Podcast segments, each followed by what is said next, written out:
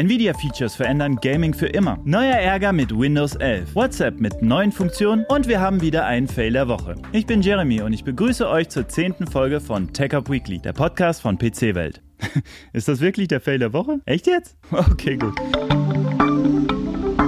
Das wird wohl alles verändern. Spiele brauchen immer mehr Platz auf eurer Festplatte. Aber nicht nur das, sie brauchen auch noch mehr Videospeicher auf eurer Grafikkarte. Während früher 6 oder 8 GB VRAM genug waren, brauchen aktuelle Spiele oft 12, 16 oder noch mehr. Grund dafür sind die Texturen. Vor allem in hohen Auflösungen belegen sie eine Menge Platz im Videospeicher. Und genau das will Nvidia jetzt ändern, und zwar mit KI-basierter Texturkompression. Und das könnte Spiele wirklich revolutionieren. Die neu entwickelte Technik namens Neural Texture Compression, kurz NTC, verspricht deutlich schärfere und detailliertere Texturen bei gleichbleibendem Speicherbedarf. Bisher nutzen Entwickler die Block Compression, die zwar Speicherplatz spart, aber die Qualität der Texturen reduziert. Mit NTC soll eine bis zu viermal höhere Auflösung erreicht werden, indem die Tensorkerne der Nvidia-Grafikkarte genutzt werden. Und Leute, die ersten Ergebnisse sehen echt krass aus. Ich bin gespannt, was die Zukunft noch alles bringen wird. Richtig ärgerlich. Microsoft plant anscheinend das Startmenü seines Betriebssystems Windows 11 mit noch mehr Werbung zu füllen. Dieses Vorgehen ist bereits seit der Einführung von Windows 10 zu beobachten. Da hat Microsoft das Betriebssystem zu einem Software as a Service umstrukturiert und bewirbt darin eigene Zusatzdienste wie Office, Microsoft 365 oder OneDrive. In den Einstellungen von Windows 11 werden dem Benutzer Links zu den hauseigenen Services angezeigt und entsprechende Angebote gemacht. Und das wohl immer stärker. Der Twitter-Nutzer Albacore soll nun herausgefunden haben, dass Microsoft eine neue Home-Kategorie im Startmenü für Windows 11 plane, um dort für Microsoft-Produkte und für die Vorteile eines Microsoft-Accounts zu werben. Wie denkt ihr über die Entwicklung von Windows? Ist diese Eigenwerbung gerechtfertigt? Schreibt es mir in die Kommentare.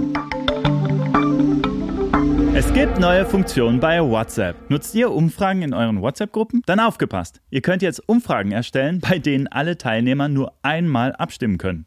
Sehr praktisch, wenn man eine eindeutige Entscheidung haben will.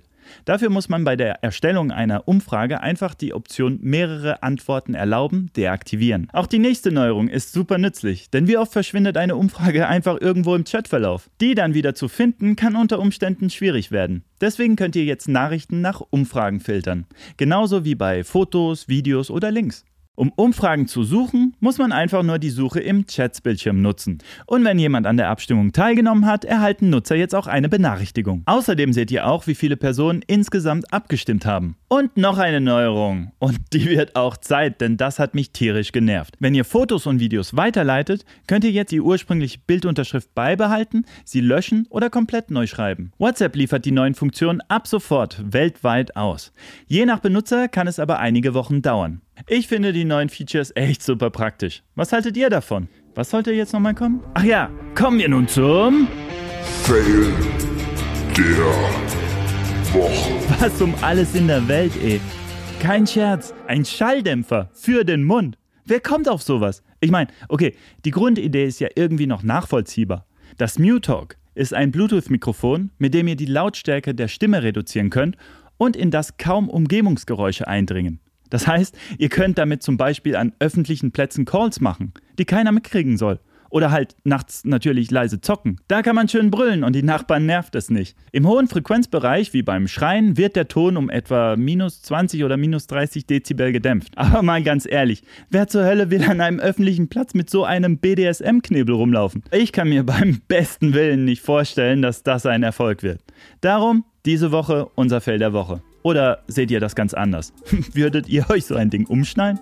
Schreibt's mir in die Kommentare. Alle Artikel zu den heutigen News findet ihr wie immer aufgelistet in der Videobeschreibung bzw. in den Show Notes. Macht's gut, bis nächste Woche zu einer neuen Folge Tech Up Weekly.